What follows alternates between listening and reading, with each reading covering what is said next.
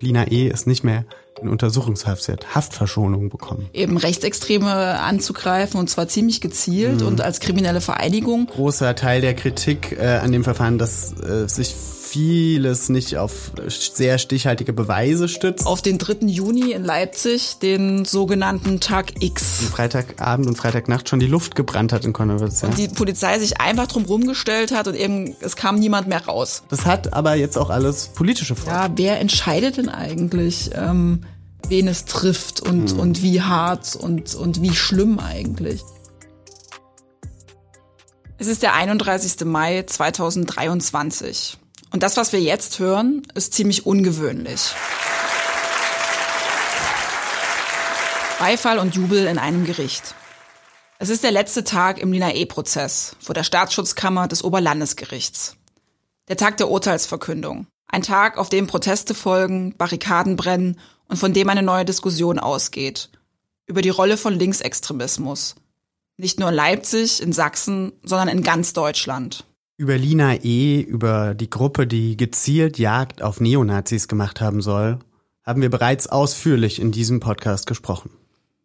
Wenn ihr nicht wisst, worum es geht, dann fangt doch erstmal von vorne an. Die Geschichte ist ziemlich komplex und wirft eine Reihe gesellschaftlicher Fragen auf. Die ersten beiden Folgen sind frei verfügbar, überall, wo es Podcasts gibt.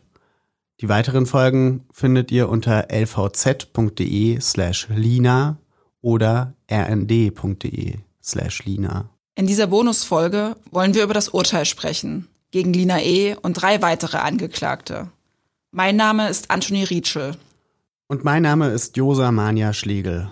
Wir sind Journalisten, arbeiten für die Leipziger Volkszeitung und das Redaktionsnetzwerk Deutschland.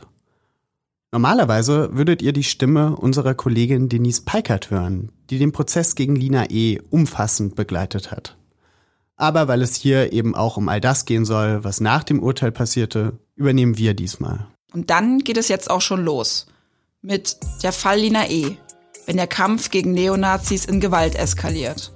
Folge 6, das Urteil und die Folgen.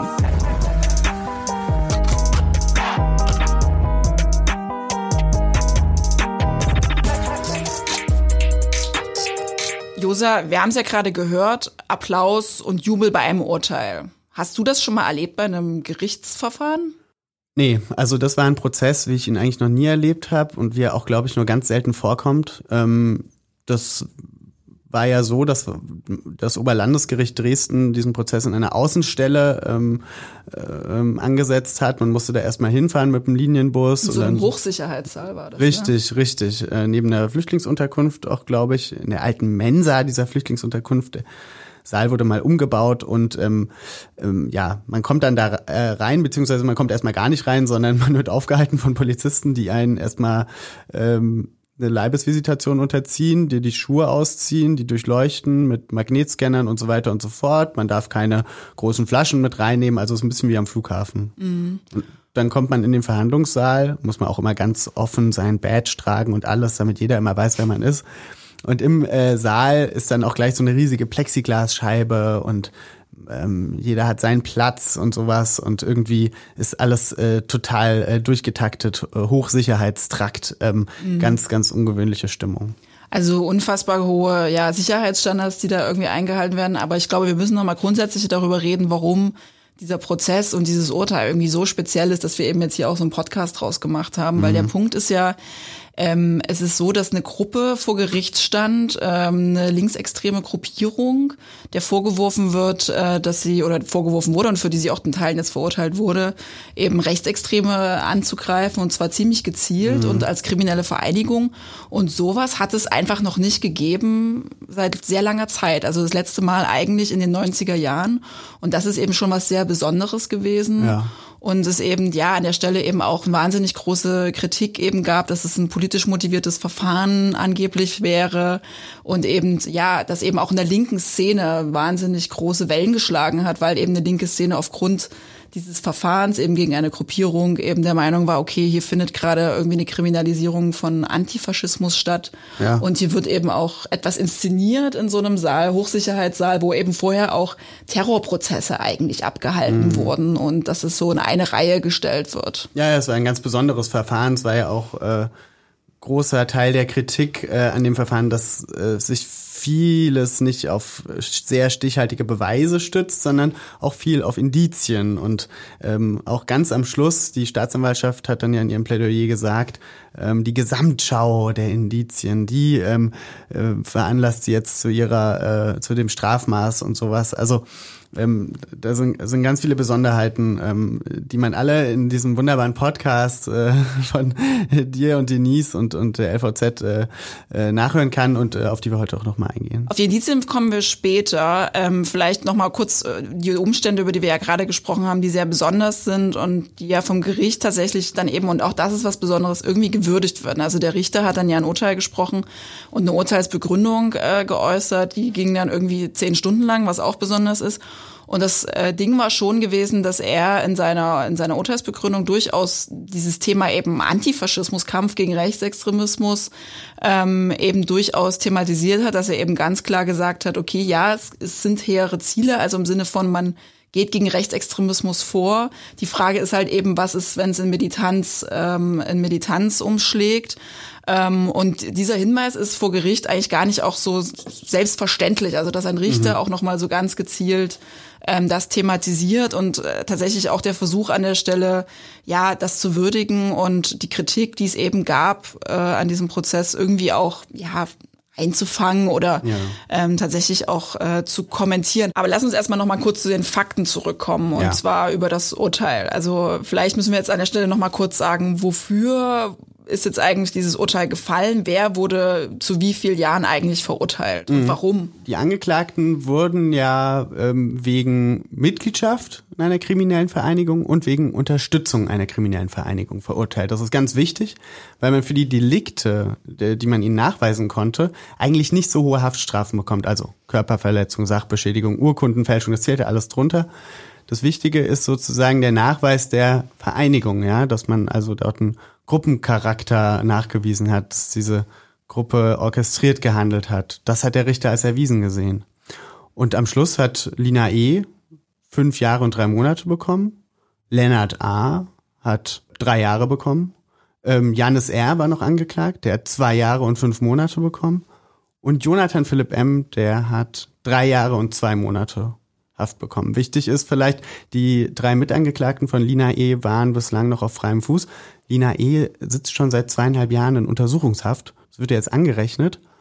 Ähm, wenn man so ein bisschen rechnet, äh, sie, sie hat, saß noch nie im Gefängnis, dann könnte es durchaus sein, das wird gerade so ein bisschen spekuliert, ähm, dass sie auch nur einen Teil der Reststrafe verbüßen muss. Es kann also sein, dass sie nur noch ein Jahr lang Mhm. ins Gefängnis muss jetzt mhm. tatsächlich de facto. Ähm, wirklich jetzt gerade äh, zur Stunde sind alle Verurteilten aber frei. Auch Lina E. ist nicht mehr in Untersuchungshaft. Haftverschonung bekommen. Wenn wir über das Urteil reden, dann müssen wir vielleicht auch mal anerkennen, dass, dass die Generalstaatsanwaltschaft eigentlich mehr gefordert hat, nämlich ähm, acht äh, Jahre. Trotzdem ist es mhm. jetzt natürlich so, dass viele eben sagen, ähm, es wäre zu hoch. Also mhm. besonders die, die Diskrepanz, ne, irgendwie Lina E. fünf Jahre, drei Monate, die anderen eben äh, ja drei Jahre trotzdem noch recht hoch, auch für eine Unterstützung ähm, von, von, von einer Gruppierung. Und dann wird auch immer so verglichen oder hingestellt, ja, wie viel haben denn jetzt eigentlich Neonazis in Prozessen yeah. bekommen, eben auch in so terroristischen Prozessen eigentlich, was es eben nicht war. Und ähm, um das einzuschätzen, äh, würde ich mal kurz überleiten zu dem, was eigentlich unsere Kollegin Denise Peiker, die eben diesen Prozess sehr lange mit begleitet hat, dazu zu sagen hat. Ich kann total gut verstehen, dass viele Menschen kritisieren, dass der Staat oft nur sehr langsam reagiert, wenn sich Strukt äh, rechtsextreme Strukturen verfestigen. Ich tue mich aber ehrlich gesagt schwer mit einem Vergleich von verschiedenen Gerichtsverfahren, weil es da einfach immer sehr, sehr, sehr auf den Einzelfall ankommt. In dem Lina E-Verfahren jetzt zum Beispiel war einer der Angeklagten einschlägig vorbestraft. Das ist auch noch nicht so lange her, dessen Vorstrafen. Der saß wegen äh, ja, linksextremer Straftaten im Gefängnis. Und das wird dann natürlich auch berücksichtigt. Also von so einem Gericht. Nicht nur, dass man, was man diesem, diesem Menschen jetzt an sich an Straftaten nachweisen kann. Das Gericht ist jetzt mit der Strafe gegen Lina E. im Speziellen, mit der Haftstrafe von fünf Jahren und drei Monaten, die, die ausgeurteilt worden sind, deutlich unter dem geblieben, was die Bundesanwaltschaft gefordert hatte. Die hatte ja gefordert acht Jahre Haft für Lina E. Der Vorsitzende Richter hat einige strafmildernde Umstände genannt. Etwa, dass Lina E. nicht vorbestraft ist, dass sie sehr lange in Urhaft gesessen hat, dass das auch wegen während einer besonders schwierigen Zeit gewesen ist, nämlich während der Pandemie. Der Hauptgrund für diese Differenz sozusagen zwischen dem, was die Bundesanwaltschaft gefordert hat und dem Gericht ähm, an Haftstrafe, ist aber sicher, dass das Gericht eben nicht davon ausgeht, dass Lina E. eine Redelsführerin der Gruppe gewesen ist. Es war ein ziemlich langer Prozess und äh, eigentlich auch nicht so ein wirklich äh, leichter Prozess. Also fast 100 Tage ähm, gab es eben diesen, dieses Verfahren. Es gab eine unfassbar lange ähm, Beweisaufnahme, mhm. entsprechend schwierig. Und das hat man ja auch daran gesehen, äh, oder langwierig war auch diese, dieses, diese Urteilsverkündung, weil halt der, der Richter mhm. auf viele Details eben eingehen äh, musste. Und warum dieser Prozess eigentlich auch so schwierig war, also eben auch juristisch, auch darüber haben wir mit Denise gesprochen. Das Urteil ist aber auch deswegen umstritten, weil es sich hier letztlich um einen Indizienprozess gehandelt hat. Also Lina E. und ein weiterer der Angeklagten, die sind zwar unmittelbar nach einem der Überfälle auf einen Neonazi festgenommen worden. Also für diesen Fall, wo sie festgenommen worden sind, hat äh, zum Beispiel auch die Verteidigung von Lina E. jetzt keinen klaren Freispruch gefordert. Aber abgesehen von dieser Festnahme gibt es eben vor allem Indizien und keine hundertprozentigen Beweise, das und vor allem, wer genau von den Angeklagten bei den Angriffen dabei gewesen ist. Die Indizien, das kann ich ja vielleicht nochmal kurz äh, zusammenfassen, das waren zum Beispiel abgehörte Gespräche, Aufnahmen von Überwachungsvideos, DNA-Spuren an Tatorten und Tatwaffen zum Beispiel. Außerdem gab es, das, das fand ich eigentlich immer mit so am eindrücklichsten während des Prozesses, es wurden SIM-Karten gefunden, registriert auf nicht existierende Personen, die hat man vor allem bei Lina E gefunden.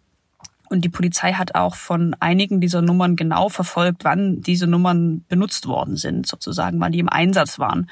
Und das war immer genau dann, wenn es einen dieser Angriffe gegeben hat, um die es, um die es hier geht. Und dann haben die Nummern auch nur untereinander kommuniziert und nicht mit anderen Nummern. Das nannte die Polizei dann einen geschlossenen Kommunikationskreis. Es gab dann auch ein sogenanntes Tatmitteldepot auf einem Dachboden in Leipzig, im Dachboden von den Mitbeschuldigten in dem Verfahren.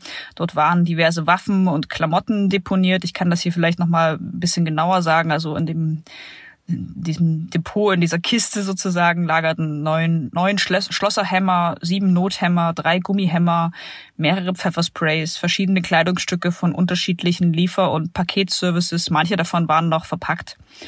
Ja, und zu diesem Tatmitteldepot hatte nachweislich unter anderem Lina E. Zugang. Von ihr wurden da auch Spuren dort vor Ort gefunden. Wir haben ja den Prozess irgendwie auch verfolgt. Und dann war es mhm. in der mhm. Vergangenheit ja schon so, dass von den Sicherheitsbehörden immer so suggeriert wurde, schon relativ früh, dass Lina E. die Redelsführerin ist. Ja. Jetzt ist es aber eigentlich nicht so. Also das Gericht hat das eigentlich jetzt, ist dem, ist dem nicht gefolgt. Das wollte die Staatsanwaltschaft gerne. Lina E. nachweisen, dass sie die Anführerin dieser Gruppe ist. Das ist am Schluss nicht gelungen. Und ich glaube, das liegt auch daran, dass äh, linksextreme Gruppen im Allgemeinen äh, nicht so hierarchisch arbeiten und aufgebaut sind wie beispielsweise rechtsextreme Gruppen. Da gibt's immer den klaren Anführer, den einen, der das Sagen hat und entsprechend lässt sich das auch einfacher verurteilen. Aber bei linksextremen Gruppen scheint das alles ein bisschen dynamischer zu sein. Ja, der eine späht mal den Tatort aus, der andere ist dann wirklich bei dem Überfall dabei, aber am nächsten Tag sind die Rollen schon wieder umgekehrt. Und es ist in dem Prozess nicht klar geworden, dass Lina E., die bei manchen Taten dabei war, bei manchen nicht, da so eine Anführerin-Rolle mhm. hatte, wovon die Staatsanwaltschaft aber irgendwie überzeugt war. Ich glaube, der Punkt ist halt auch, dass man äh, oder den Sicherheitsbehörden es ja auch schwer gelingt, in diese Gruppen hineinzuleuchten, weil sie eben, also wie das immer auch so ausgedrückt wird, eben clandestin arbeiten. Also sie haben auch so Aktionshandys. Das ist ja auch in diesem äh, in diesem Verfahren klar geworden, benutzen andere SIM-Karten ähm, schalten Handys aus. Deswegen Absolut. ist gar nicht so richtig klar oder verabreden sich jetzt auch nicht gerade in WhatsApp-Chats dazu, so wie es früher tatsächlich bei Rechtsextremen ähm, auch passiert ist. Und im Prozess ist ja auch deutlich geworden, dass eigentlich oder vielleicht ihr der Verlobte von Lina E., also Johann G., mhm. ähm, der eigentliche äh, Anführer dieser Gruppe vielleicht war. Also es ist nicht erwiesen, es gab es kein Verfahren dazu. Johann G. ist abgetaucht. Einfach aus den Schilderungen heraus, ähm, zum Beispiel vom Kronzeugen äh, Johannes D., der eben innerhalb dieser Szene auch lange tätig war und auch an einem Übergriff beteiligt war, der eben auch klar gesagt hat, ja, ähm, Johann G. hat dann angerufen, mich gefragt, mhm. äh, ob ich da eben mitmachen will ähm, und hat da auch gewisse Ansagen gemacht. Ja. Äh, das weist so ein bisschen darauf hin, dass er vielleicht der eigentliche Anführer war und man deswegen oder das Gericht dann eben davon eher abgegangen ist, zu sagen, okay, das war Lina E., auch wenn sie eben eine, eine herausgehobene ähm, Stellung ähm, hat. Was ich finde, ist ja auch, also da muss man, glaube ich, nochmal drüber reden. Wir kennen, glaube ich, alle dieses Bild ähm, vom Anfang, also als, als Lina E. festgenommen wurde mhm. und sie eben mit einem Hubschrauber dann eben nach Karlsruhe geflogen wurde. Das ist ja so ein Foto, was irgendwie auch so ein bisschen ikonisch mittlerweile geworden ja. ist und sich immer weiter verbreitet. Und ähm, ja, was irgendwie auch ja eine Inszenierung am Ende auch war seitens der Sicherheitsbehörden. Ja, absolut und es wurde ja jetzt auch entsprechend gewürdigt. Also auch unter anderem dieses Foto hat jetzt dafür gesorgt, dass sie ähm, auf freiem Fuß ist. Der Richter hat am Schluss gesagt, dass eine große Bürde für sie. Einmal äh, natürlich, dass sie so eine Berühmtheit erlangt hat, auch in ihrer eigenen Szene. Ja, sie ist eine Ikone, vielleicht äh, eine Art von Ikone schon, äh, dass sie gar nicht mehr ein normales Leben führen kann, weil sie dauernd erkannt wird, weil sie ein Promi ist, mhm. weil die mhm. Leute mit Freelina Socken und Turnbeuteln rumrennen und manche sie vielleicht auch verehren. Ja, also weiß man nicht, ob, ob man dann noch das, das normale Leben vor der Untersuchungshaft weiterführen kann. Ja, aber eben auch in den Medien. Es wurden während des Prozesses offenbar Fotos und persönliche Informationen an rechte ja. äh, Medien wie wo das Compact-Magazin durchgesteckt. Auch. Genau, wo sie erkennbar ist. Mhm. Und auch das hat ihre Persönlichkeitsrechte verletzt. Und da hat der Richter gesagt, und deshalb ähm, diese Strafe und deshalb auch die Haftverschonung. Auf den Punkt müssen wir, glaube ich, nochmal eingehen, dass mhm. es natürlich so ein bisschen die Pointe war am Ende von zehn Stunden Urteilsverkündung, dass der Richter dann eben gesagt hat, okay, ähm, Lina E. kommt erstmal auf, auf freien Fuß. Ja, liegt daran, dass das ein Antrag der Verteidigung war ja. und der wird halt erst am Schluss abgearbeitet. Also auch wenn der Richter da seinen ja. letzten großen Prozess geführt hat, war das jetzt nicht... Äh, äh, der große letzte Knall und sein, sein äh, toller Steven Spielberg-Moment, sondern das war einfach typisches äh, deutsches Behördentum. Ja. ja. Grundsätzlich ist es jetzt erstmal nichts Ungewöhnliches, dass man nach so einem Urteil auch erstmal rauskommt. Es ist jetzt erstinstanzlicher erst ähm, äh, passiert. Ähm, die Anwälte sind in Revision gegangen und ja. solange sie nicht rechtskräftig äh, verurteilt ist, ähm, kann sie eben erstmal draußen sein. Es ist ja jetzt so, dass ähm, sie zu ihrer letzten Meldadresse zurück musste, was ja mhm. in Leipzig-Konnewitz ist. Wir wissen jetzt aber nicht natürlich, ob sie da jetzt wirklich ist in ihrer alten Wohnung. Ähm, und äh, sie hat auch klare Auflagen. Mhm. Ja, ja, sie muss sich ja immer montags und donnerstags äh, bei der Polizei melden und so eben äh, auch signalisieren oder zu belegen, dass sie selber nicht abgetaucht ist. Ja? Und ja, die Annahmen gehen so in eine Richtung von wegen einem Jahr Haftstrafe, das äh, ihr sie sozusagen noch vor sich hat, äh, taucht niemand unter. Mhm. Ja, also davon kann man eigentlich ausgehen. Es würde mich jetzt sehr wundern, wenn Lina E. plötzlich äh, verschwindet und das plötzlich heißt, Heute hat sie sich nicht bei der Polizei gemeldet. Jetzt könnte man ja auch glauben, dass irgendwie nach dieser Freilassung, also sie ist erstmal auf freien Fuß, sich die Stimmung vielleicht so ein bisschen entspannt. Wir haben es ja vor uns mhm. irgendwie angesprochen. Sie ist irgendwie eine Ikone in der Szene. Sie steht irgendwie ja auch jetzt dafür, für, ich sag mal so, eine angebliche Kriminalisierung des Antifaschismus. Mhm. Ähm, dass eben Linke härter bestraft und verfolgt werden als eigentlich Rechtsextreme. Und ähm, am Ende kommt sie erstmal raus und man könnte jetzt meinen, naja gut, die Stimmung beruhigt sich jetzt vielleicht erstmal. Und ähm, dem war aber nicht so. Also es haben sich dann Sicherheitsbehörden, Politiker, naja, und wir als Journalisten, Josa, wir haben uns dann vorbereitet auf den 3. Juni in Leipzig, den sogenannten Tag X.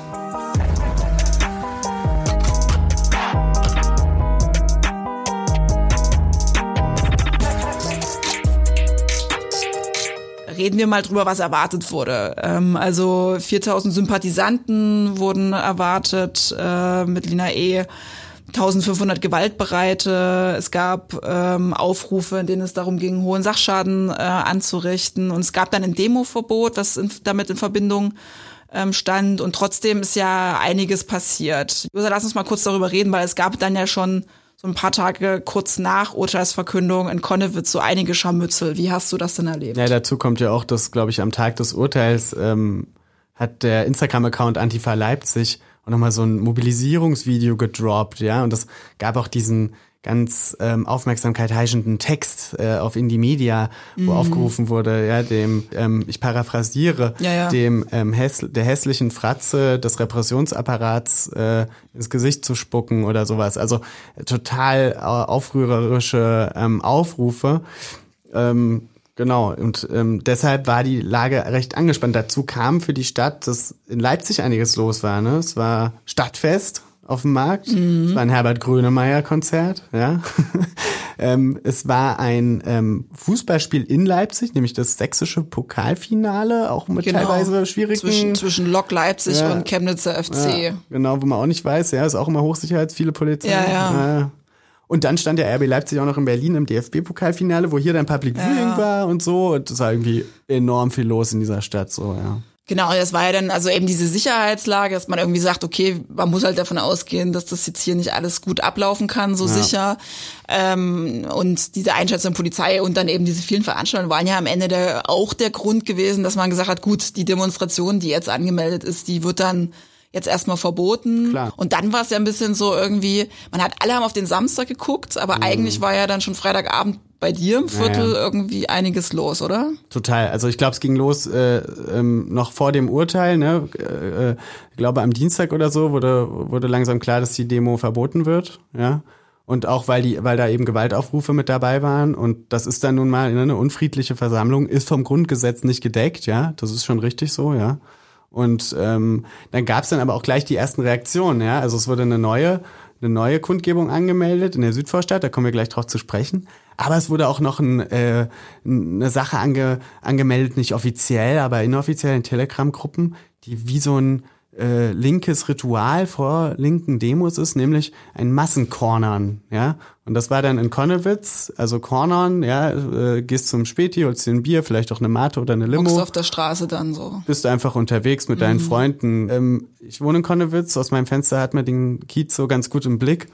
Und ähm, wer die Nachrichten verfolgt hat, weiß, worauf du gerade angespielt hast, nämlich dass am Freitagabend und Freitagnacht schon die Luft gebrannt hat in Konnewitz, ja. Ja, und dann kam natürlich dieser ja sogenannte Tag X und äh, ja, also ich habe glaube ich habe noch nie so ein Auf Polizeiaufgebot gesehen.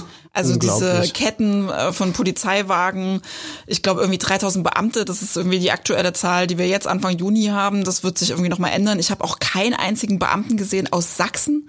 Also ich habe nur Leute gesagt aus Niedersachsen, Hamburg, Nordrhein-Westfalen, äh, Bayern, Bayern. Baden-Württemberg. Also äh, ah. das war wirklich total krass. Und dann und dann genau, dann gab's diese angemeldete Demonstration, wo es eigentlich ums Versammlungsrecht gehen sollte, die Aha. auch rechtzeitig angemeldet wurde. Ja, wo irgendwie ein bisschen klar war, das ist jetzt mhm. irgendwie die Demonstration möglicherweise, die als Ersatz dann jetzt funktioniert. So, das, ne? das wurde öffentlich, glaube ich, nicht so gesagt. Aber ich glaube, allen war klar. Aber es war allen In Konnewitz, das war verboten. Also genau. gehen wir jetzt alle dahin. Genau, wir gehen jetzt irgendwie alle dahin. Und es war ja auch so. Also das war ja da an diesem Alexis Schumann-Platz, mhm. also in der Südvorstadt, also so ein bisschen Grenzgebiet, ne, zwischen, zwischen ja. Konnewitz und äh, Südvorstadt. Und das mhm. ist so ein Park, wo man dann ja auch erstmal so, wo Leute erstmal zusammensaßen, auch ja. wirklich noch. Und gegenüber ist ja eine Eisdiele. Und es war so völlig, am Anfang eine völlig absurde Gemengelage, weil so hochgerüstete Beamte sind dann in diese Eisdiele gegangen, weil es war auch sehr warm. Ja. Und haben sich dann ein Eis geholt. Und dann kamen immer zunehmend mehr Leute die sich dann erstmal auf die Wiese ja. setzten und dann wirkt es irgendwie wie ein Picknick. Ja, erstmal cornern wieder. Erstmal ne? cornern ja. und dann kamen die ersten Leute mit den Transparenten, haben ihre Transparente aufge, aufgerollt, die Anmelder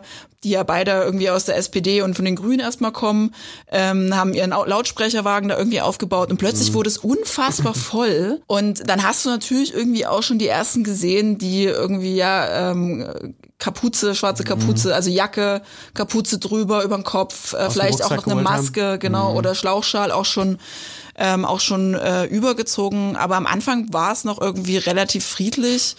Und äh, genau, und dann ist es, ist es irgendwie äh, mhm. gekippt. Und man hat aber irgendwie schon äh, gemerkt, dass die äh, Demo-Anmelder das gar nicht mehr im Griff haben. Ja. Ich glaube, es sind dann Leute über die Wiese gelaufen und haben Freunde von mir angesprochen und gefragt, ey, wir haben nicht genug ähm, Ordner. Ordner. Könntet ihr einen Ordner machen? Sowas, ja. Gleichzeitig liefen auf der anderen Seite Leute vor, vorbei und haben zu mir so rübergezischt, vermummt euch, ja. ja. Also man hat ge gemerkt, das nimmt gerade eine krasse Dynamik und die, die ja. das angemeldet haben, können das gar nicht mehr, gar nicht mehr tragen. Und ich frage mich eigentlich bis heute, Wussten das die Anmelder? Haben die das in Kauf genommen? Oder ist denen das total entglitten und die sind da total blauäugig reingelaufen? Also der Punkt war ja tatsächlich, dass es, äh, ne, ich habe es angesprochen, es gab einen Lautsprecherwagen, aber der war mhm. viel zu klein. Also ja. ich meine, auf diesem Platz haben sich irgendwie am Ende, muss man sagen, wahrscheinlich mehrere tausend Personen versammelt die konnte man einfach nicht erreichen. Es gab mehrfach nee. Durchsagen irgendwie, dass sie die Vermummung abnehmen sollen, ähm, dass Ordner gesucht werden sollen. Es gab immer wieder dann Diskussionen mit der mit der Versammlungsbehörde, also mit der Stadt, mit der Polizei. Mhm. Ist es mhm. jetzt eine Standkundgebung, also man darf nur stehen ähm, oder darf man laufen? Die Stadt hat vorher schon gesagt und auch die Polizei, dass wenn es eine bestimmte Zahl erreicht von Leuten und eben auch ein bestimmtes Klientel da auftaucht, dann, dass dann man, wird nicht gelaufen. Dann wird nicht mhm. gelaufen, dann wird da gestanden und ich sag mal so, wir haben ja mal so ein bisschen das, um das die Eskalation vielleicht so ein bisschen nachzuvollziehen. Wir ja. haben halt die Durchsagen der Polizei aufgenommen, also sie dann eben immer regelmäßig auch Durchsagen ähm, gemacht haben, also und immer darauf hingewiesen haben, was äh, was es zu unterlassen ist. Achtung, Achtung! Es folgt erneut eine Durchsage der Polizei an die Versammlung auf dem Alexis-Schumann-Platz. Diese Versammlung wurde gemäß Absprache mit Ihrem Versammlungsleiter stationär genehmigt. Tragen Sie mit Ihrem Verhalten zu einem friedlichen Verlauf dieser Veranstaltung bei. Halten Sie sich friedlich und kooperativ. Ich muss gestehen, ich fühle mich in solchen Situationen dann schnell ein bisschen unwohl und äh, bedroht. Ich bin dann ein bisschen zurückgewichen und habe ein bisschen ja. mit Anwohnern geredet. Wie finden die das und so? Du bist äh, weiter vorne drin geblieben, Anthony. Ich war mittendrin was dann plötzlich. Ja, ich war irgendwie plötzlich mittendrin, weil ich stand okay. irgendwie eben auch. Ich habe dann irgendwie geguckt, okay, da ziehen schon Polizeiketten jetzt auf vorne auf der Karl-Liebknecht-Straße. Also die haben vorne dicht gemacht, wo klar war, okay, die ziehen jetzt nicht, äh, ziehen jetzt nicht weiter diese mhm. Demonstration. Dann ist eben auch äh, auf der Scharnhorststraße, wo ich dann irgendwie stand, mhm. sind plötzlich so eine Gruppe schwarz vermummte, sind eben losgezogen, ähm, haben auch eben Free Lina äh, mhm. gerufen, ähm, Pyro geworfen, also so Böller und dann eben auch so Rauchtöpfe, also so wie man das vielleicht aus dem Fußballstadion kennt gezündet, wo dann irgendwie so alles vernebelt war und von vorne kam dann direkt die Polizei um die Ecke gerannt und dann sind die auch zurückgewichen mhm. äh, vor der vor der Polizei. Genau, und wie das dann klang, das haben wir auch mal aufgenommen.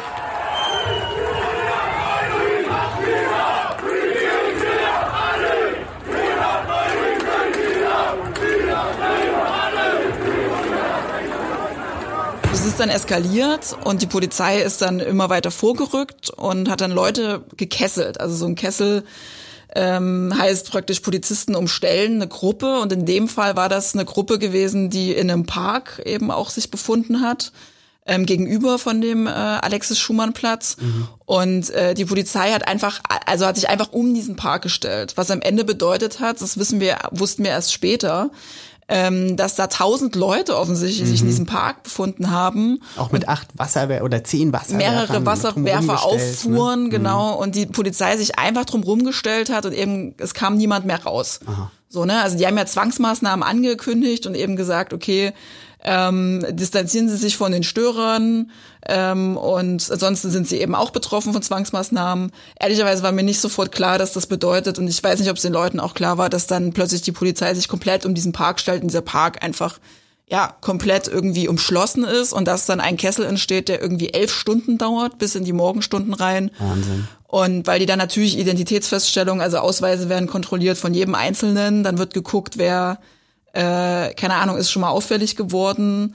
Ähm, wer hat irgendwas dabei, wer nicht, wen kann man gehen lassen, wen muss man irgendwie in die Polizeidirektion ähm, irgendwie bringen.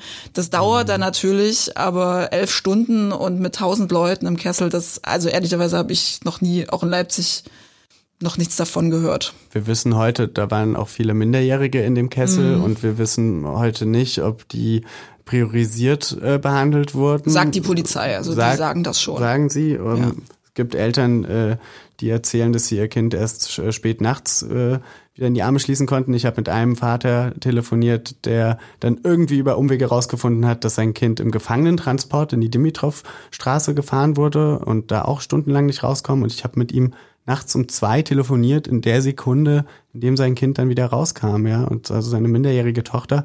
Also das war mindestens ein Abend und eine Nacht, die Fragen aufgeworfen hat. Ja, ich finde aber auch ein bisschen auf beiden Seiten. Also genau, man muss fragen, warum dieser Polizeieinsatz so gelaufen ist. Also eben auch mit dieser massiven, gibt dann ja Vorwürfe, so, ne, okay, diese Polizeikräfte, die da aufgezogen wurden, die ja wirklich extrem dominant waren, also wirklich irgendwie Wasserwerfer, so viele habe ich noch nie gesehen, gleichen Räumpanzer.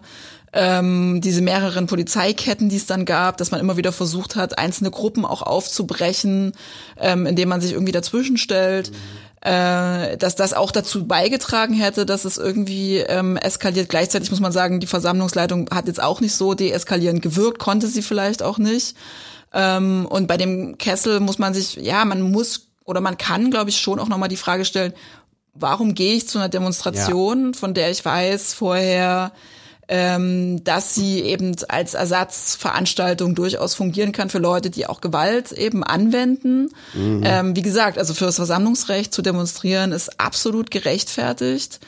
Aber bei der Veranstaltung war von vornherein klar, dass das irgendwie in eine bestimmte, in eine bestimmte Richtung kippen kann. Ich glaube, das ist genau das, was wir vorhin hatten. Also Leute, die das vielleicht vor fünf Jahren noch nicht gesagt hätten, die sagen heute plötzlich, der Rechtsstaat, so wie er ist, funktioniert vielleicht nicht mehr. Das Gewaltmonopol muss hinterfragt werden. Wir tun was gegen Neonazis. Wir lassen nicht zu, dass Leute verurteilt werden, die Neonazis endlich mal eins äh, draufgeben.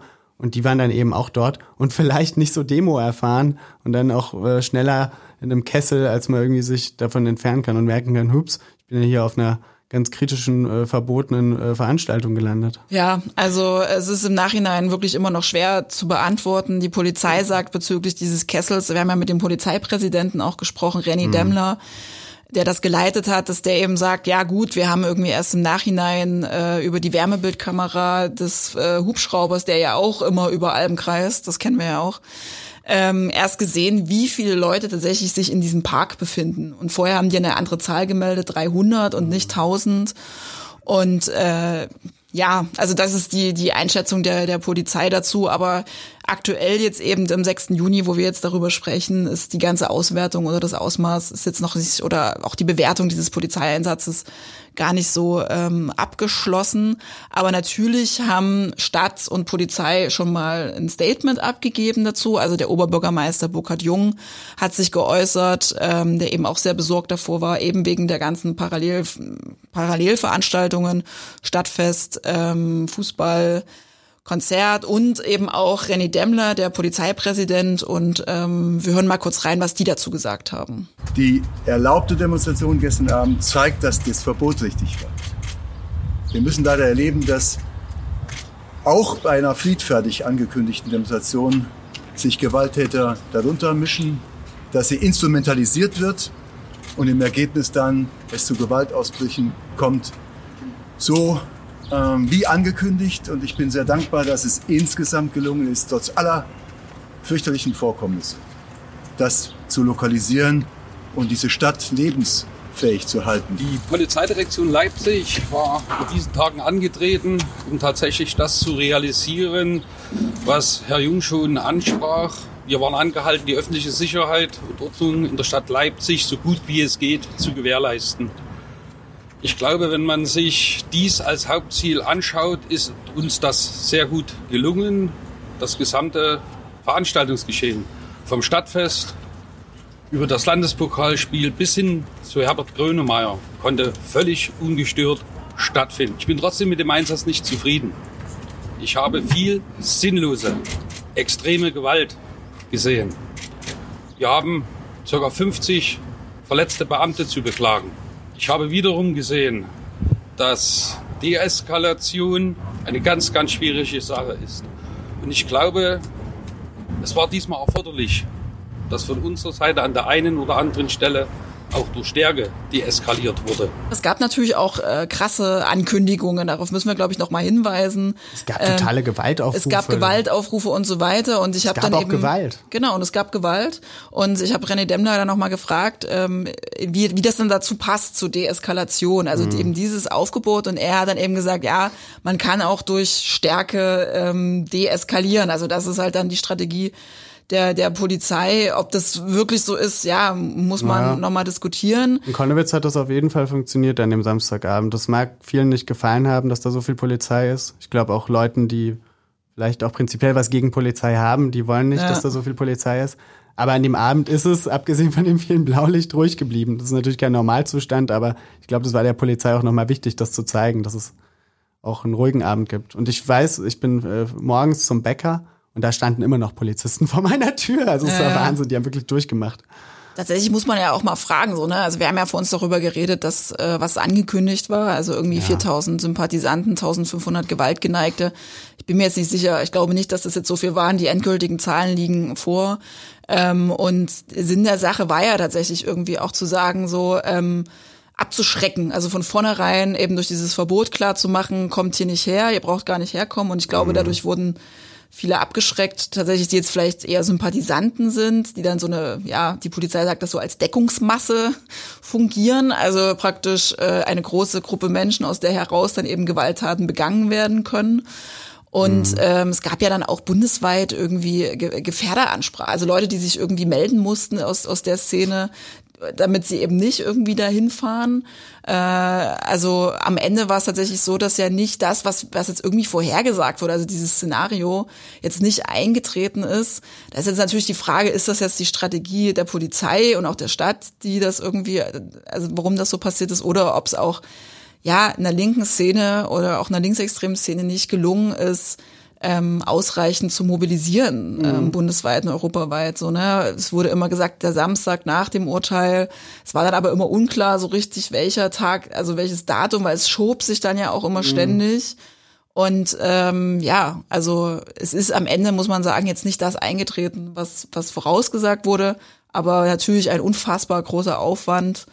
Ähm, über den man noch irgendwie diskutieren wird. Es gab das Urteil gegen Lina E., es gab die äh, große Demo am Tag X und mehrere Scharmützel und Riots, auch in Konnewitz. Ähm, das hat aber jetzt auch alles politische Folgen.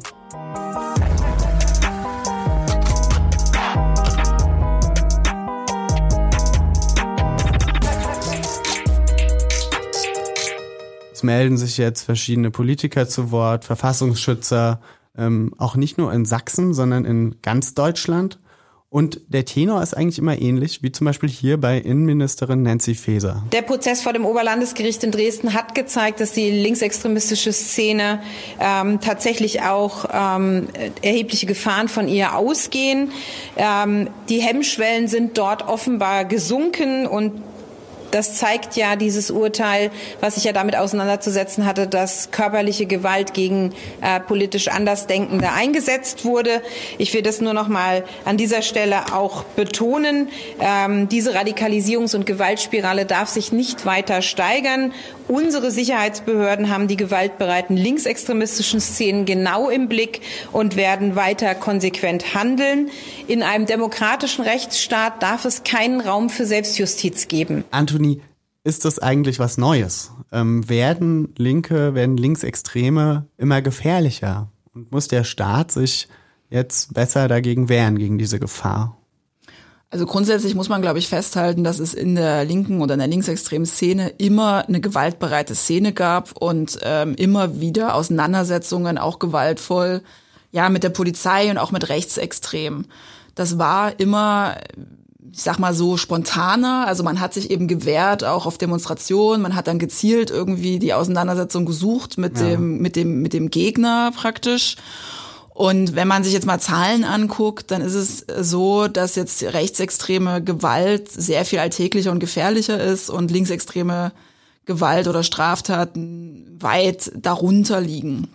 Ich glaube, das ist wichtig, um das nochmal ähm, zu sagen. Aber was dieser Prozess jetzt natürlich irgendwie offengelegt hat oder auch die Ermittlungen um äh, Lina E. und diese Gruppierung ist einfach, dass es innerhalb der gewaltbereiten Linken eben Gruppierungen gibt, die ziemlich gezielt vorgehen. Also mhm. die eben Angriffe gegen Rechtsextreme gezielt planen, die die ausspähen, die die nachspionieren und dann eben auch bereit sind, ja, schwere Gewalt auszuüben, also Knochenbrüche ähm, absolut in Kauf zu nehmen mit dem Ziel, dass Rechtsextreme ja ihre politische Arbeit, nenne ich es mal so, ähm, nicht mehr ausüben können.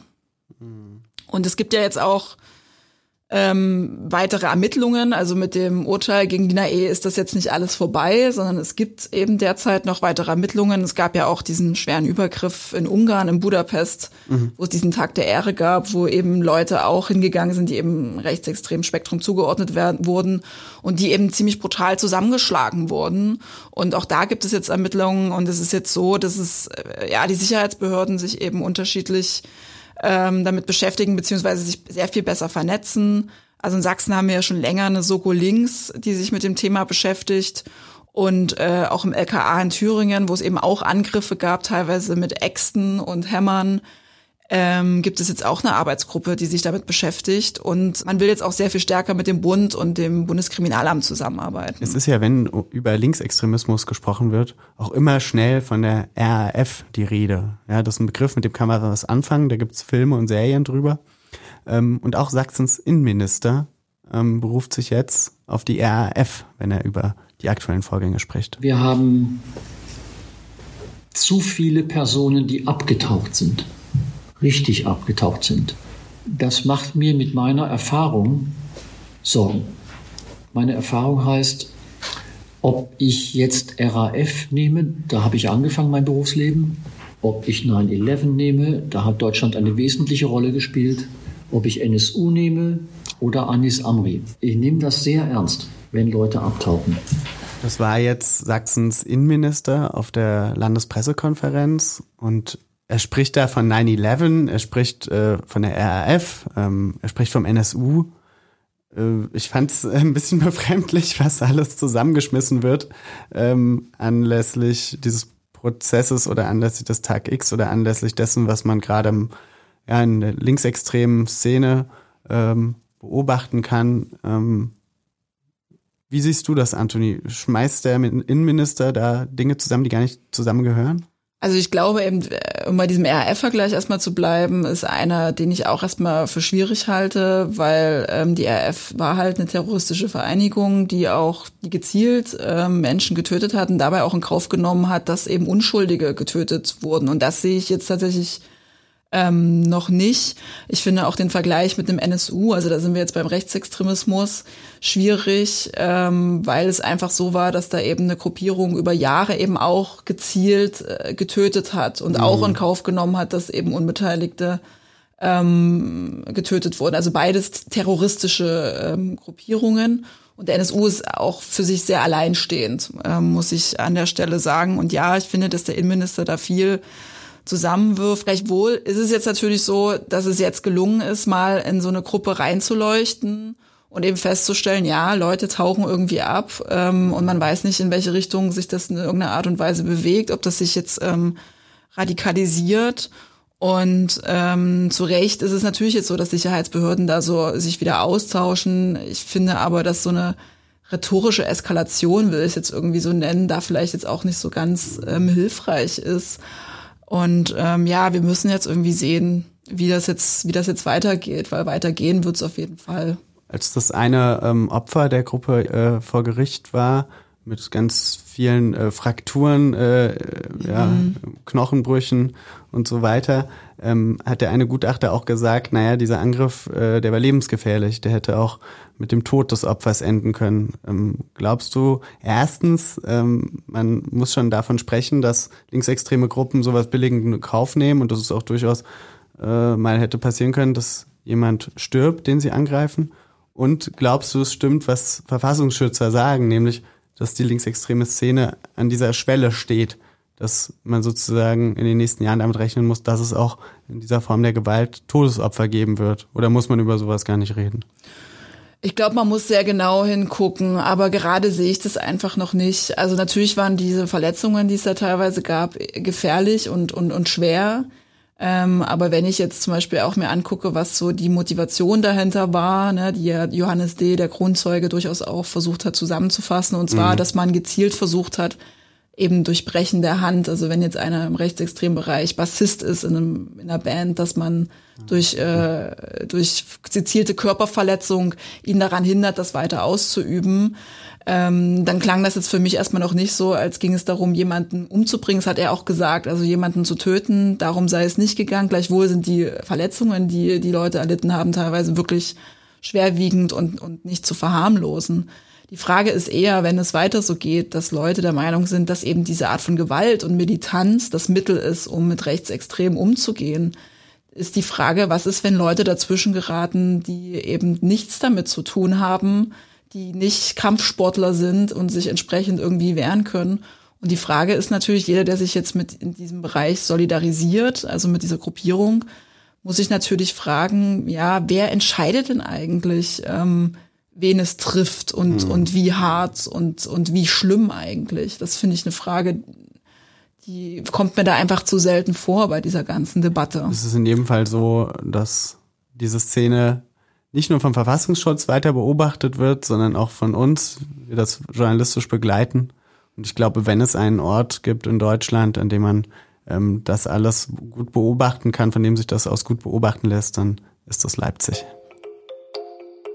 Das war die Bonusfolge von Der Fall Lina E. Wenn der Kampf gegen Neonazis in Gewalt eskaliert. Ein Podcast der Leipziger Volkszeitung und vom Redaktionsnetzwerk Deutschland. Autoren dieses Podcasts sind Denise Peikert und ich, Anthony Rietschel. Recherchiert haben für diese Folge außerdem Josa Manja Schlegel, Matthias Puppe, Kira von der Brilli, Iyad Abu Kassem und Kai Kollenberg. Sprecher dieser Folge waren Josa Manja Schlegel und Anthony Rietschel. Sound und Produktion kam von Nicole Gjiva, begleitet wurde das Projekt von Marie-Sophie Schiller. Vielen Dank noch einmal an alle, die für diesen Podcast mit uns gesprochen haben. Alle Episoden findet ihr exklusiv bei LVZ Plus und RND Plus. Ihr findet sie unter lvz.de slash lina. Ihr könnt dort ein Abo für die Leipziger Volkszeitung abschließen. Damit könnt ihr alle Folgen dieses Podcasts hören. Wenn euch dieser Podcast gefallen hat, dann sagt das gerne weiter. Wir freuen uns, wenn ihr mit euren Freundinnen über diesen Podcast sprecht und wenn ihr ihn euren Verwandten empfehlt.